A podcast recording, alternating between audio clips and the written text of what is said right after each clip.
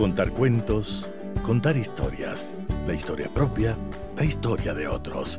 Desde este momento en Radio Sucesos, Déjame que te cuente. Déjame que te cuente. Un programa conducido por Gisela Echeverría Castro. Nací en el solsticio de invierno del año 1966. Mi madre dice que eran las 4 y 30 de la tarde y en algún lugar de la clínica se escuchaba una radio. Mi primera infancia y mi niñez transcurrieron entre los sonidos madrugadores de un programa de radio llamado Café con Música, transmitido en onda corta desde la emblemática Voz de los Andes. En casa de mi abuela, al despertar, veía la caja grande de madera, oscura y lustrosa, desde la que salían aquellas voces, la música y la hora exacta. Siempre pensaba cómo habían entrado y dónde estaban todas esas personas de la caja quién sabe cuántos niños de ese entonces, quizás los más curiosos, nos atrevimos a destapar las radios para tratar de ver esos personajes, y nos encontramos solo con carretes de hilos de cobre y transistores que nunca resolvieron el misterio. Era mágico, casi hechizante, escuchar los cuentos de los sábados y quedarme dormida entre risas con las historias de Chucho el Roto, Porfirio Cadena o el Tigre de Hong Kong. Desde los seis años recitaba de memoria todos los textos de la publicidad. Ahora solo recuerdo algunos eslogans. Mejor mejora mejoral. Finalín al dolor le pone fin. Minerva, café negrito, rico café de café. Y quién sabe cuántos otros. Lo que menos uno sabe de niño es cuál será el curso de sus intereses, sueños, aficiones o fantasías. En mi caso, jamás podría haberme imaginado que la radio sería parte fundamental de mi vida y de mi trabajo. Hace 20 años inicié, mi trabajo en radio aquí en Quito, dirigiendo una emisora en la que quienes estábamos al frente, todas éramos mujeres. La gerencia comercial, la producción, la música, las noticias, todas a cargo de mujeres. Mi programa era en este mismo horario, y de lunes a viernes, pero los jueves eran solo de mujeres. Hoy no es ninguna novedad hablar de mujeres, entrevistar mujeres, pero hace 20 años todavía no se hablaba tanto de aquello y del empoderamiento.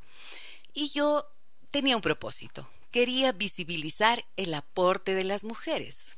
Así que me dediqué a entrevistar a mujeres sensibles, inteligentes, artistas, músicas, científicas, escritoras, intelectuales pues para ese entonces ya tenía conciencia de género.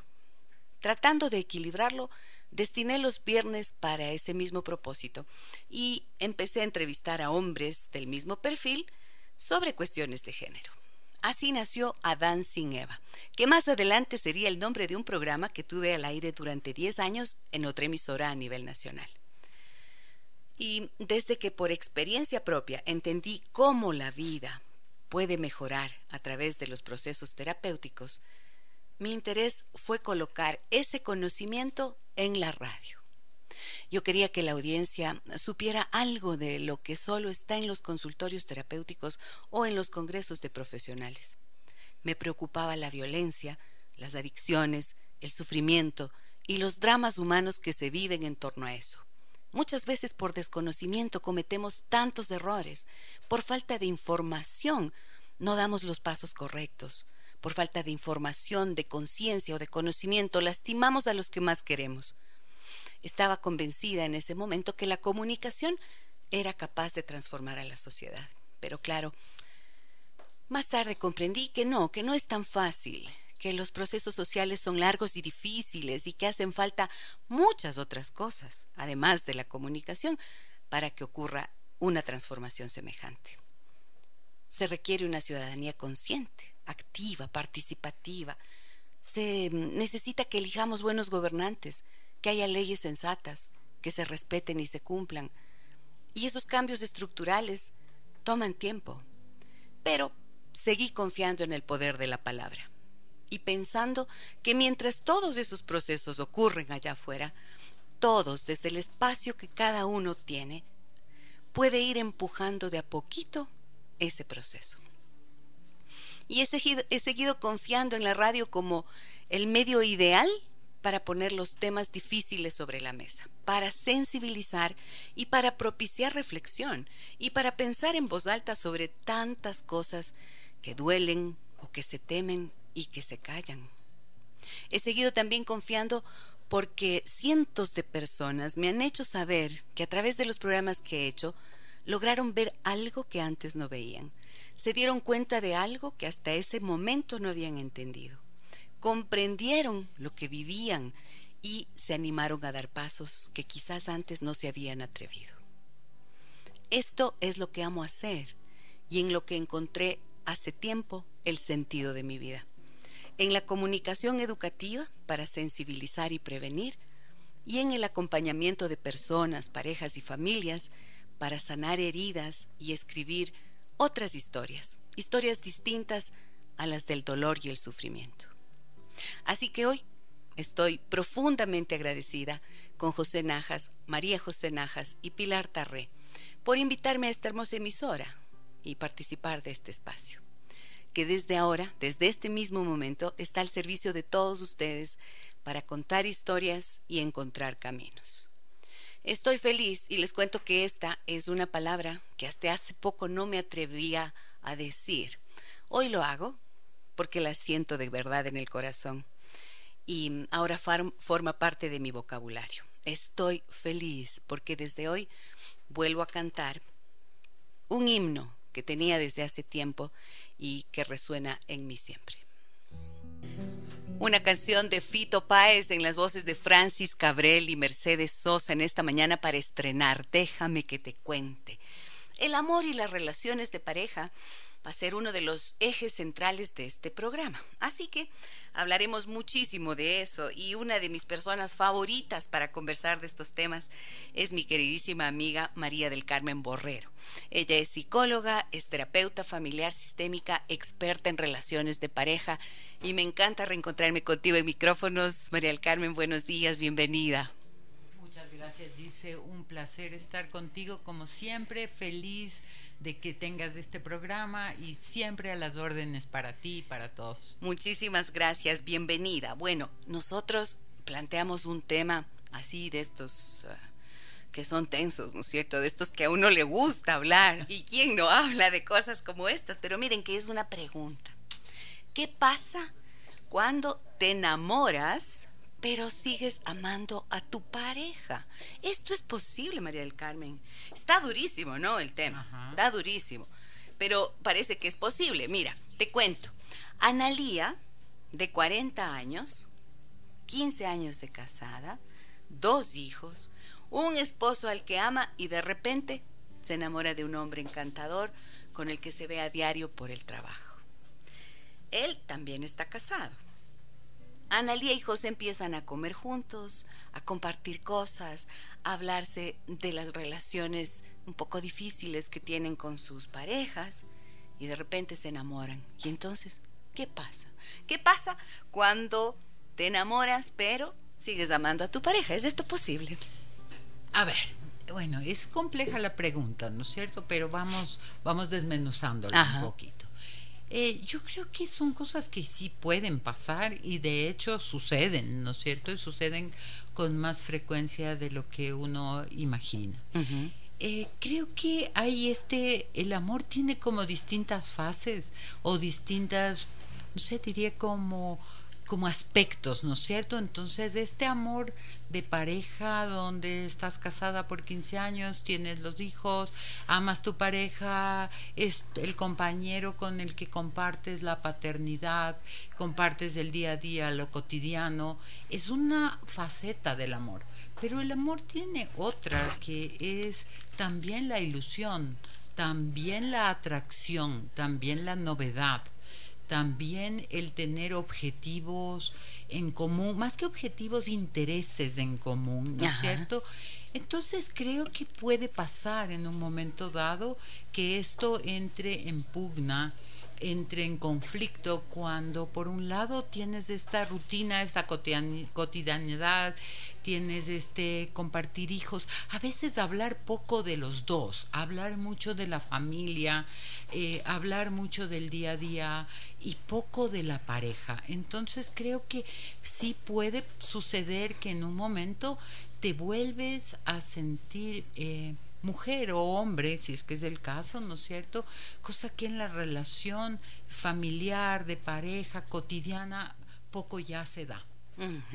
Y entonces aquí estoy pensando si esto corresponde a eso que conocemos como parte del ciclo vital de las parejas, María del Carmen, en donde hay una primera etapa del enamoramiento y luego pasan algunas otras cosas que quiero que tú nos expliques hasta que llega un momento en el que supuestamente el enamoramiento debería transformarse en amor, pero cuando ya se convierte en amor, que es amor más estable, más sereno, empiezan a pasar estas mm. cosas, ¿no es cierto? Es como que la pareja enamorada se convierte en esta pareja de padres, de compañeros que comparten todas estas cosas que acabas tú de señalar y resulta que poco a poco se van perdiendo entre ellos. Exactamente. A ver, un poco pongamos en contexto para que podamos profundizar. Eh, digamos que el amor tiene distintas facetas. Una primera que es un amor romántico, eh, también puede ser un amor pasional, de atracción muy fuerte, en donde, que es la primera etapa, en donde todo ves lo lindo, lo positivo, eh, minimizas todo lo negativo. Y entonces eso puede ser lo que le esté pasando a Andrea con este amigo o este compañero de trabajo con el que ella está, y entonces está viendo todo lo positivo.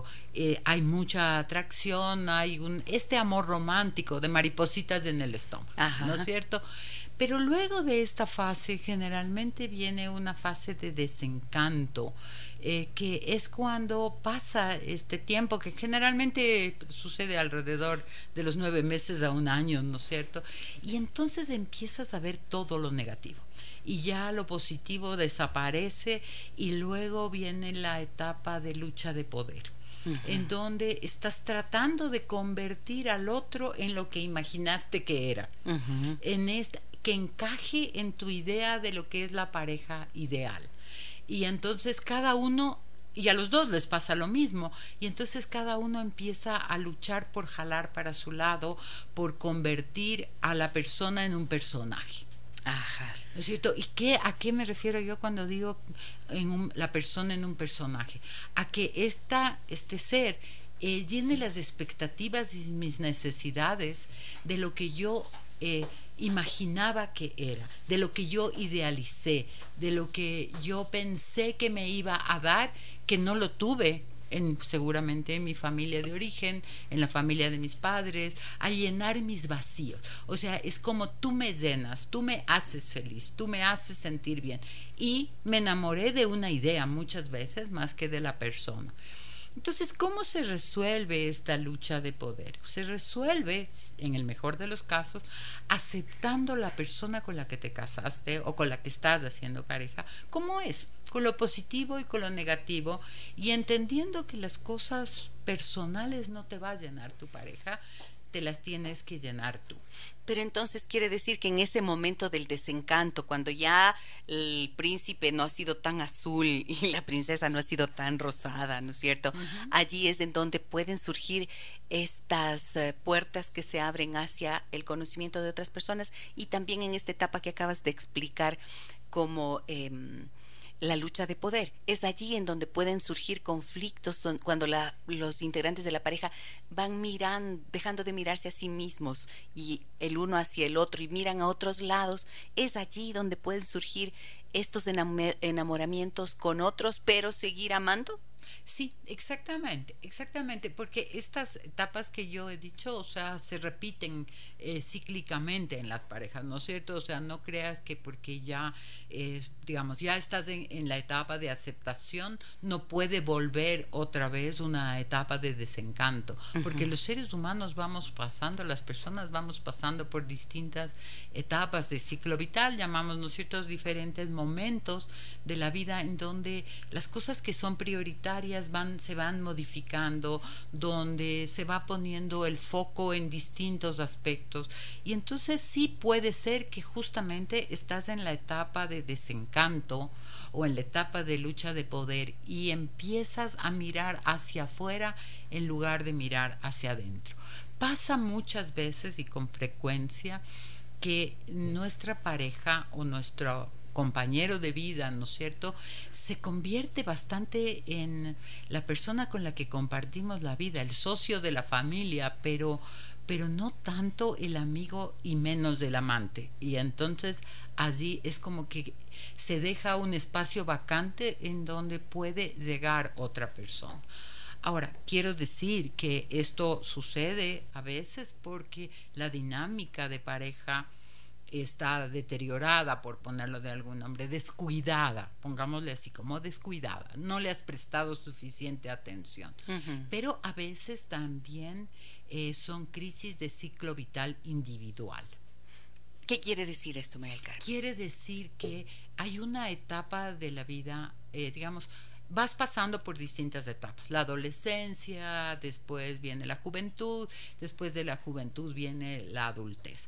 Y a veces entre este, por ejemplo, el dejar de ser un joven o dejar de ser un adolescente para empezar a ser un adulto joven o un adulto, nos cuesta trabajo. Hay personas a las que les cuesta mucho trabajo verse como adultas y piensan y no quieren. Y entonces se resisten y una manera de pensar que todavía son jóvenes, entre comillas, es... Em, entonces es querer tener una reconfirmación, una validación externa de, por ejemplo, qué guapa estás o qué guapo eres, qué interesante, qué bien se te ve.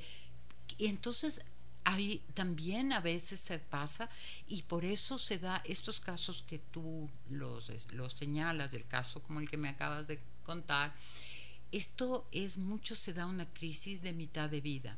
Es muy frecuente que en esta etapa que coincide además con el inicio de la adolescencia de los hijos, eh, ves que la, yo veo, trabajo mucho con parejas, ¿no es cierto? Tú lo sabes, igual que tú, que esta edad entre los 40 y los 50 es una edad, digamos, de alerta en las relaciones de pareja. Y bueno, ahí viene la pregunta del millón, ¿no es cierto? Porque muchas personas que están oyendo pueden decir, no, o sea, a ver, ¿cómo es esto de que te enamoras de alguien y sigues amando? Efectivamente, si es que esto llegara a descubrirse cuántas veces ocurre esto, ¿no es cierto? Tenemos eh, una cantidad de casos que vienen a consulta de pareja, la mayoría vienen por cuestiones de infidelidad descubierta. Y entonces, si es que esto se descubre, de repente, quien ha sido descubierto le dice a su pareja, óyeme, pero es que en serio yo te amo y esto no era nada. Entonces, la persona engañada dice, no puede ser, o sea, si me has engañado, efectivamente no me amas. Pero por eso yo planteaba así tal como esto. Sientes enamoramiento y todavía amas. ¿Es posible que estos dos sentimientos convivan en la persona? Sí, yo creo que yo creo que hay que eh, diferenciar entre lo que es estar enamorada y lo que es amar. Y creo que esto es distinto. Estar enamorada es más una, yo diría, un estado circunstancial, momentáneo, pasajero, Em, de ilusión, de atracción, de, novedad, que eh, no necesariamente implica amor. El amor va más allá. El amor va en sentir, o sea, en pensar, en hacer y en sentir amor. Entonces es aceptación al otro, es deseo de compartir la vida, es mucho más profundo, hay más intimidad. En lo otro puede haber mayor novedad y más, puede ser hasta más, intensidad. Exactamente, hay más intensidad, pero menos profundidad. Mira, esa es la diferencia. Entonces, quiero saber, porque les dije yo que este es un espacio para ustedes. Entonces, ¿podrían ustedes escribirnos? Pueden escribirnos a las redes sociales para poder preguntarles, eh, que ustedes nos respondan, mejor dicho, a esta pregunta ¿Les ha pasado esto alguna vez? Que se han sentido enamorados, enamoradas de alguien, pero todavía siguen amando a su pareja y entran en un conflicto. ¿Qué pasa cuando esto ocurre? Ya vamos a continuar. Pero ahora quiero que escuchemos a El Cigala, que tiene algo de romance en esta mañana. Analía me escribió a mi red social. Ahí ustedes me van a encontrar en Facebook o en Instagram como arroba Gisela Echeverría Castro. Y ella me escribió contándome que tiene 40 años, está casada desde hace 15, tiene dos hijos que están en etapa de preadolescencia y adolescencia, un esposo al que ella dice que ama y de repente se enamora de un hombre encantador con el que se ve a diario por el trabajo. Él también está casado. Empiezan a conversar, a salir, a contarse cosas de lo que viven con sus relaciones de pareja y por ahí sienten que están enamorados. Por eso les pregunto, ¿qué pasa cuando te enamoras pero sigues amando a tu pareja? Y hablamos hoy con María del Carmen Borrero, psicóloga, terapeuta familiar sistémica, experta en relaciones de pareja. Cuéntenme, cuéntenme ustedes, pueden contarme em, si han vivido esto alguna vez. ¿Se puede estar enamorado y amar a la pareja? ¿Qué pasa cuando esto ocurre? Ahora, María del Carmen, yo quiero decir, cuando esto pasa, cuando algo así como tú has explicado bien, tiene que ver con las etapas del ciclo vital del individuo, pero también de la pareja. Si están en etapa de lucha de poder, como has dicho, o si ya ha venido este, este desencanto natural de meterte en la dinámica de la familia y demás, pero no logras verte de nuevo como pareja, podría, que podría ser que ocurran cosas como estas.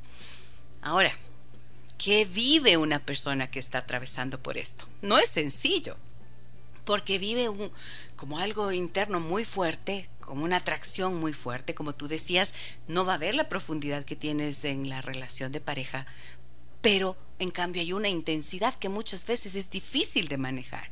Entonces, suele ser bien fácil juzgar a las personas que atraviesan por eso, ¿no es cierto? Y sin embargo es como un momento complicado de la vida, es toda una crisis que ocurre a nivel interno. ¿Qué me dices de esto? Sí, creo que eh, es fácil juzgar y, pensar que entonces está, la persona está mal. Eh, creo que es muy complicado lo que la persona vive porque eh, está confundida. Esto genera mucha confusión, muchos sentimientos, muchos sentimientos de culpa de ambivalencia, de sobre todo mucha, mucha, mucha confusión. Entonces esto hace que la persona sienta que en un momento dado debería decidir y no quiere perder ni lo uno ni quiere perder lo otro, ¿no es cierto? Entonces, ¿qué, ¿qué, es lo que yo diría en este caso, ¿no es cierto? Eh, entendiendo y siendo empático con Andrea y con la persona que lo viva. Para mí esta es una señal. O sea, es una señal de que hay algo que está pasando contigo o está pasando con la pareja y hay que mirarlo la crisis desde el lado positivo, ¿no es cierto? Y ahí venimos a lo que se ha hablado muchas veces, de que en las crisis hay que hacer cosas diferentes.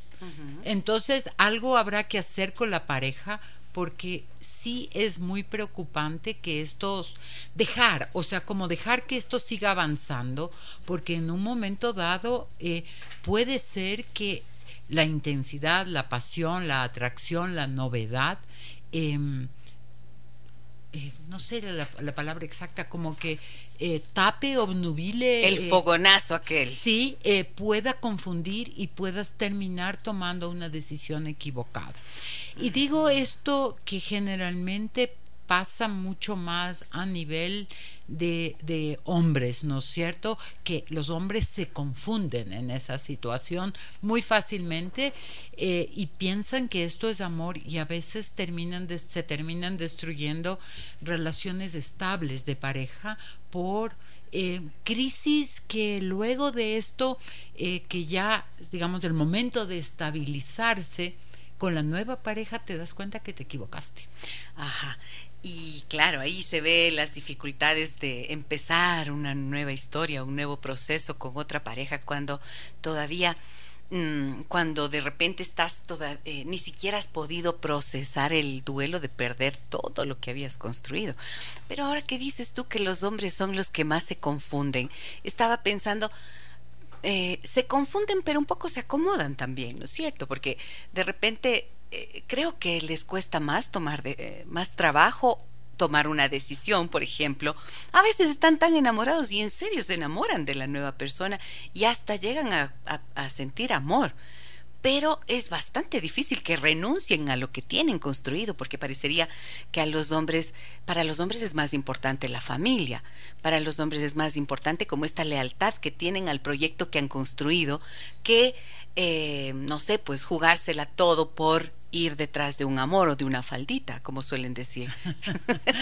Ah, sí, a ver, yo creo que no podemos generalizar tanto, pero digamos que hay algo que hay que tomar en cuenta que pasa con, los, con la mayoría de hombres eh, que deciden terminar una relación y es que saben que al momento de terminar la relación eh, van a dejar de vivir con sus hijos. Yo no creo que voy a decir que van a perder sus hijos, porque no porque una relación se acaba, los, se pierde los hijos, pero sí es van a dejar de vivir con sus hijos y eso les pesa mucho. Y eso pesa mucho. Una mujer generalmente puede hacer otra relación, pero va con sus hijos. Los hombres dejan los hijos. Ajá. Entonces, eso, sobre todo a los hombres más jóvenes, digamos así, que tienen una paternidad mucho más comprometida, les duele muchísimo. Y muchas veces sostienen las relaciones de pareja parejas a veces por las que ya no sienten amor por el tema de no separarse de los hijos. Entonces, eh, no tienen que tomar decisiones tan apresuradas, ¿no, es cierto? Sino que, esperar un poco a ver cómo este enamoramiento evoluciona, porque está clarísimo, como dijiste antes, que son más o menos eh, nueve meses, un año, lo que dura ese fogonazo, esa intensidad, que es sexual, la mayor parte de veces. Muchas veces. ¿No es cierto? Es como muy potente eh, esa, esa intensidad, pero en cambio... Mmm, cuando se apaga el fogonazo, entonces allí empiezas a ver la realidad y la realidad es que entras en la encrucijada. Y mira que nos escriben ya un mensaje por aquí y me dicen, eh, hola Gisela, te cuento que llevo casada 19 años, tenemos tres hijos, amo mucho a mi esposo, pero siento que me he enamorado. Eh, es un compañero del trabajo tengo que alejarme de él, tengo que renunciar o qué hago. Mm, qué bueno, qué bueno. Ahí está. Qué bueno que Ahí está. No vamos a decir su nombre, pero eh, ¿qué te parece? Sí, exactamente. Bueno, se parece mucho a lo que vive Analía, ¿no? Que ella nos había comentado eso, justo. Estamos hablando de Exactamente, exactamente. Mira, yo creo que el asunto, eh, siempre acuerdo, me acuerdo de una, de una metáfora, de un más que metáfora, de una comparación, un simbolismo de alguna vez que escuché un, una conferencia sobre infidelidad y decía que muchas veces lo que pasa es que con los compañeros de trabajo vamos abriendo ventanitas y empezamos a cada vez hacer la ventana más grande, ¿no es cierto? Entonces vas conversando más cosas. Vas conversando primero cosas de trabajo, luego vas conversando cosas personales o, y después cosas de tu pareja y empieza la confidencia y empieza el compartir. Y claro, son personas con las que compartes muchas horas y compartes tus mejores momentos, compartes siempre estás arregladitas y no tienes que pensar en cómo vas a, a manejar el tema dineros, no compartes los problemas de los hijos, no compartes eh, la familia, o sea, muchas cosas. O sea, es como una situación, medio un oasis, ¿no es cierto? Entonces, este oasis se va cada vez ampliando, ampliando, pero la, se va abriendo cada vez una ventana más grande y vas dejando entrar más a esa persona en tu vida, pero para hacer eso vas cerrando, poniendo una pared hacia tu pareja. Y entonces, claro, cada vez te vas distanciando más porque la, con la pareja ya no hablas de, las, de este tipo de cosas, no hablas de temas personales, no hablas de los problemas, no hablas de tus planes, porque esto lo estás haciendo por fuera. Entonces, sí creo que es importante eh, tomar en cuenta esta comparación que yo les he puesto para decir, a ver, vaya cerrando la ventanita y vaya bajando la pared con la pareja, porque si no, esto puede en un momento dado ser que tu compañero de trabajo o tu amigo es con quien más compartes. Pero también estoy pensando en algo. ¿Es posible que alguna vez esto sea amor verdadero? ¿Es posible que esto sea amor en serio porque se te acabó el amor por la pareja? Ah, sí, se puede Claro que estamos hablando ahora de que sí sientes que sigues amando, pero muchas veces ese amor a la pareja, muchas veces suele ser también, María del Carmen, como estabilidad, costumbre, eh, lo que es seguro para ti y muchas veces también hay ya un lenguaje de desamor entre los dos. Y sin embargo no se cuestiona y se pone en primer lugar la familia antes que aquello. Por lo tanto, me parece que es aún más difícil tomar decisiones en ese sentido. Exactamente. Yo creo que yo creo que por eso es importante entender que es amor, ¿no es cierto? O sea, amor no es costumbre, amor no es estabilidad, amor no es ser padres y tú sabes que mi primera pareja, mi primera pregunta siempre cuando estoy haciendo un taller de pareja, yo lo primero que digo es ¿qué significa para ustedes ser pareja? Ajá. Y el 80% de las personas me responden cuidar a los hijos, compartir la familia. No, no, eso es ser padres. O sea, ser pareja es otra cosa. Entonces, creo que a veces, por eso, estábamos, yo estaba partiendo de la premisa de que amas a tu pareja, estás enamorado de otro. Pero cuando esto no es amor, sino lo que es, es lo que tú dijiste, costumbre, estabilidad, o sea, una imagen social, una que van a decir mi familia de origen, mis padres, mis amigos, o sea, eso pesa, la presión social, la presión de los hijos pesa mucho, el miedo de tomar decisiones, pero yo creo que es importante cerrar primero, o sea, cerrar un capítulo para abrir otro. Porque si no vives esto, más o menos, ¿no es cierto? Vas a escuchar. Verás, esto es lo que suele pasar entonces. Miénteme como siempre, por favor, miénteme, Luis Miguel, mira esto. Eso es lo que pasa. Ah. Entonces se arman unos líos complicados, porque no se trata de juzgar, ojo, que no estamos juzgando a nadie. Mm, y hablamos precisamente de esto porque son esos grandes dilemas humanos, ¿no es cierto?, a los que nos vemos enfrentados en algún momento. Y por aquí tengo preguntas, María del Carmen. Les voy a recordar los números telefónicos a los que ustedes quieren. Mm, yo sé que no es tan fácil, pero antes era hermoso escuchar las voces en la radio, ¿no? Las voces de la gente hablando. Acuérdense que además esto nos permite el anonimato y pueden llamar si ustedes se animan al 246-8427. 246-8427. Y nos están escribiendo mensajes al 099-556-3990. Mira los que tengo por acá. Me dice alguien, abrir esa ventana, entonces, no es una forma de decir ya no quiero estar con mi pareja. Esto que decías tú, ¿no es cierto? Hace un ratico. Cuando te empiezas a hablar con otra persona estando eh, en una relación, es como abrir una ventana en la que vas a compartir todo esto. Pero ella dice, abrir esa ventana entonces no es una forma de decir ya no quiero estar con la pareja que estoy casada o casado. Yo creo que el abrir la ventana sí da cuenta de una idea de que algo no está bien en la relación de pareja o algo me está faltando en la relación de pareja. Hay una, un cierto grado ya de insatisfacción, ¿no es cierto? Eh, porque si em, necesitas empezar a hablar con alguien más, o a tener esta, este contacto o esta atracción, es que algo está fallando en la relación de pareja. Otra pregunta, María el Carmen dice, ¿debo ser sincera con mi esposo y dialogar con él sobre mis sentimientos hacia esta otra persona? Y yo le añadiría ahí, ¿o será un sincericidio? yo creo que es un sincericidio. Yo, eh, mira, yo creo que lo que hay que ser honesta con la pareja no es hablar sobre los sentimientos que estás teniendo hacia la otra persona, sino hablar sobre los sentimientos que estás teniendo hacia la relación y hacia tu pareja. O sea, algo me está pasando o algo nos está pasando como pareja que eh, siento que estoy, que estoy o que estamos perdiendo el interés el uno por el otro o que no nos estamos comunicando o que estamos perdiendo atracción. Algo nos está pasando. Yo creo que hay que sí hay que plantearlo desde esa perspectiva, pero no hablar y decir estoy sintiendo algo por otra persona, porque el momento que dices esto, eh, en alguna medida es porque ya tomaste una decisión. ¿Ah, sí? Sí, o sea, a mí me parece que es muy riesgoso, es muy riesgoso, eh, deja huellas muy fuertes, deja huellas muy fuertes quítate que de la cabeza luego esa es muy difícil después quitarte esto, pero sí creo que es importante eh, hablar con la pareja de lo que está pasando entre los dos o de lo que te está pasando sin necesidad de decir que hay otra persona. Ajá.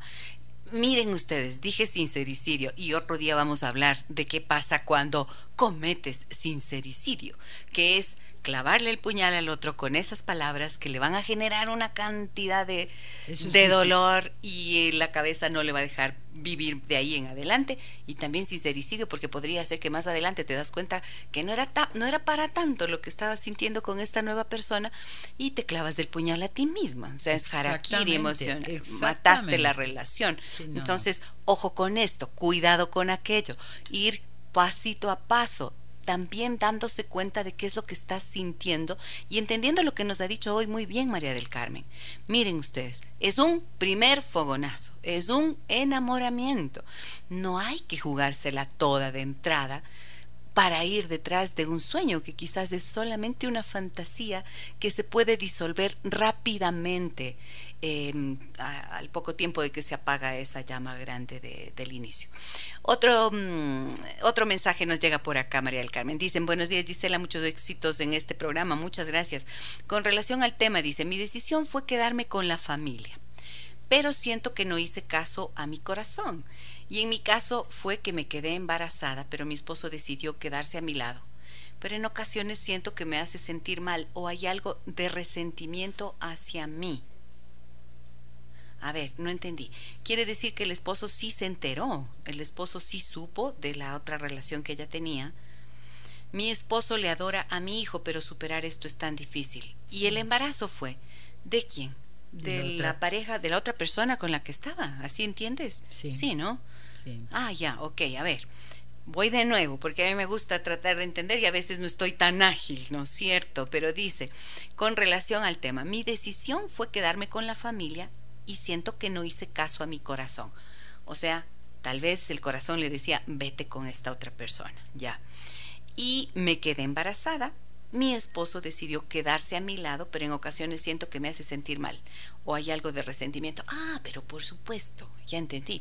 ¿Cómo no va a haber resentimiento? Justo lo que acabamos de decir. Si apenas dices, estoy sintiendo algo por alguien más, solo que digas eso, budum, se le sueltan los cables. ¿Qué pasa cuando ha ocurrido algo como esto entonces, María del Carmen? A ver, yo creo que esta es una situación bien compleja eh, y de hecho superar esto es tan difícil dice ella perdona. Claro cómo no. Claro superar es muy muy complejo. Yo creo que eh, creo que hay que digamos viéndolo desde ya desde la perspectiva de lo que se puede hacer no es cierto eh, digamos, yo creo que su esposo eh, en ese momento, por no perderla, eh, porque él amaba, porque le daba miedo, porque socialmente es muy duro y muy difícil, porque esto no solo es una infidelidad, sino también hay un hijo de por medio, ¿no es cierto? Hay un bebé de por medio.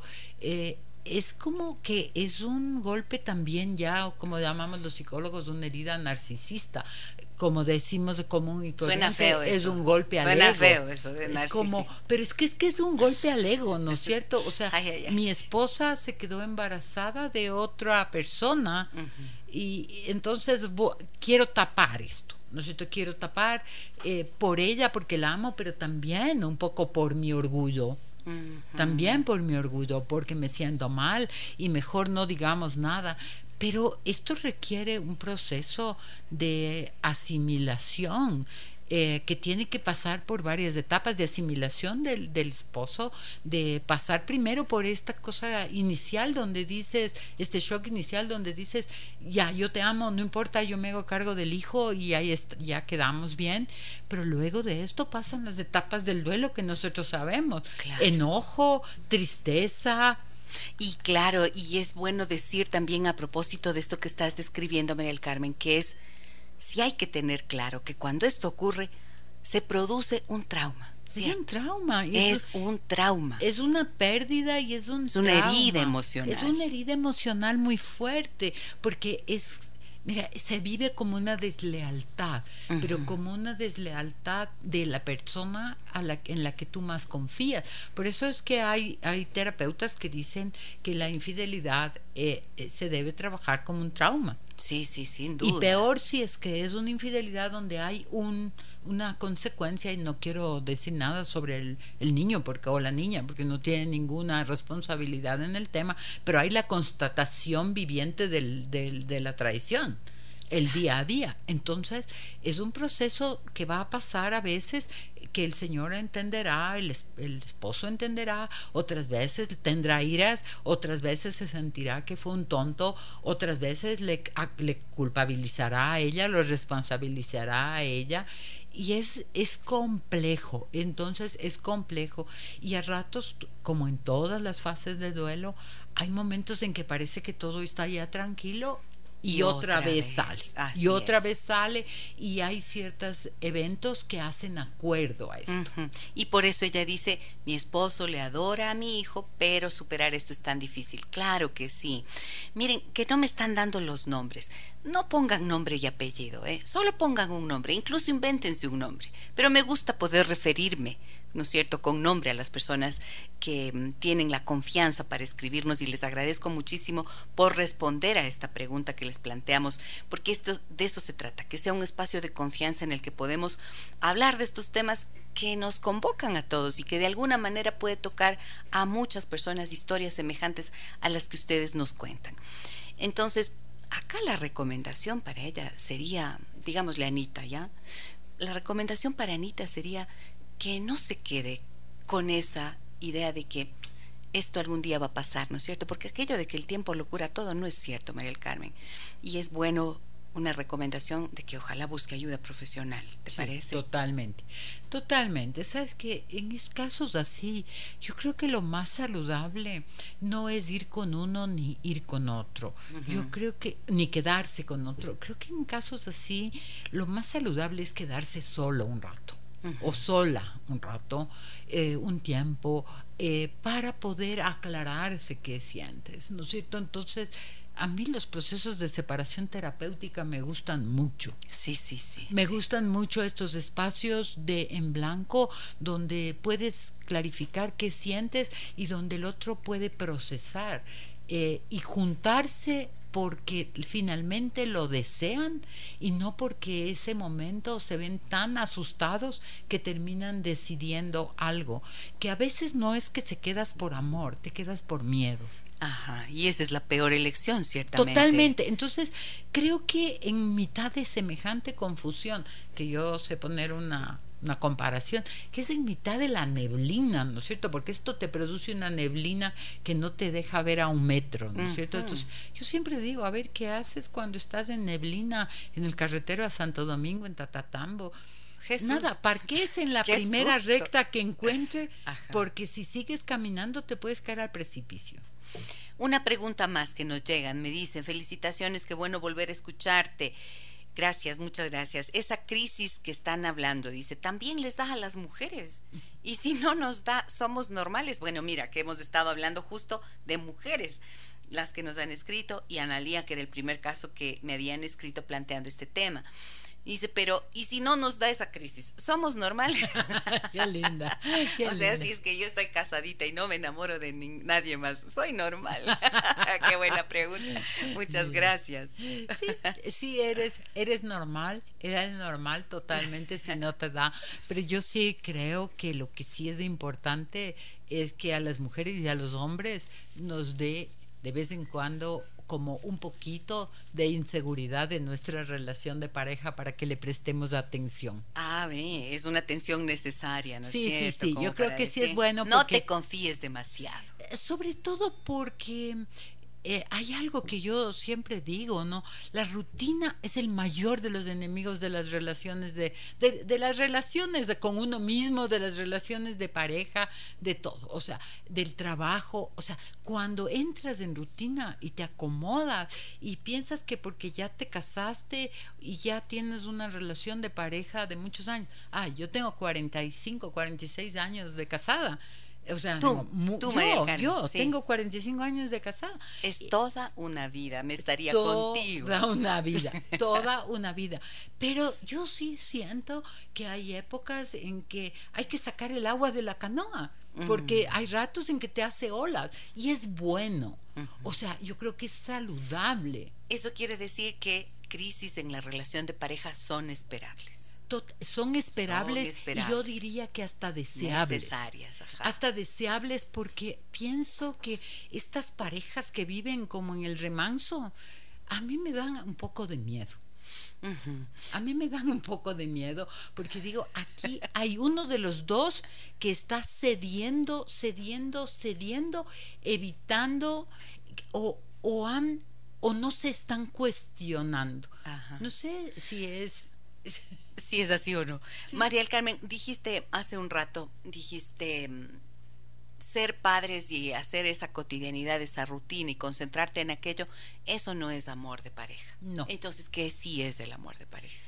A ver, el amor de pareja es un es ser con, ah, me gusta mucho la, la, frase a mí, tú lo sabes, dice de ser amigos y ser amantes. Esa es como mi, siempre como digo, el resumen de lo que es un amor de pareja, ¿no es cierto? Es la amistad, es el compañerismo, es el tener planes juntos, es, pero también hay, hay una intimidad, una intimidad eh, que es una intimidad de, de, compartir, pero también hay una intimidad física, hay una intimidad sexual que se transforma en las distintas etapas del ciclo vital, ¿no es cierto?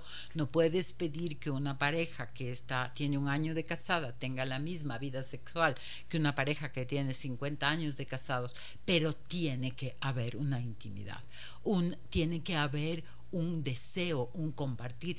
Nos, nos relacionamos a través de nuestros sentimientos, pero también del cuerpo. O sea, esto es importante. Claro, ahí está todo, si no, ¿cómo? Si no, yo siempre digo, pues puedes vivir con tu prima, da lo mismo. Pagas cuentas juntos. Claro, entonces somos partners. Exactamente. Somos amigos, panas, hermanos, pero pareja ya no. Eso es lo que hace la gran diferencia. Exactamente. Tenemos tela que cortar para largo con temas de pareja, María del Carmen. Me encanta volver a verte. Sí quiero como mm, decirles a todas las personas que nos escuchan, miren, ¿puede enamorarse a alguien y seguir amando a la pareja? Sí, nos ha dicho María del Carmen, absolutamente sí. Pero, pero no te dejes no tomes decisiones mientras estás en medio de esa neblina, ¿cierto, María del Carmen? Exactamente, dice, exactamente. Yo creo que es muy importante cuando te suceda algo así, o sea, primero, lo primero, eh, tratar de entender con tu pareja qué te está pasando y por un momento poner una distancia a ese enamoramiento, o sea, dejarlo un poquito en stand-by, revisar con tu pareja y ver si realmente le estás amando o si le tienes cariño. Y se puede... Em, se puede luchar contra ese fogonazo, me surge ahorita. Tenemos una llamada al aire.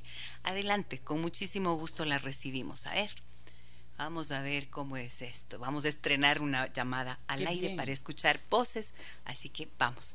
Hola, muy buenos días. ¿Con quién tenemos el gusto? Aló, aló. Aló. ¿Está por ahí? ¿La perdimos? ¿Qué pasó? No sabemos misterios tecnológicos o qué? ¿Se animó, se desanimó? ¿No sabemos?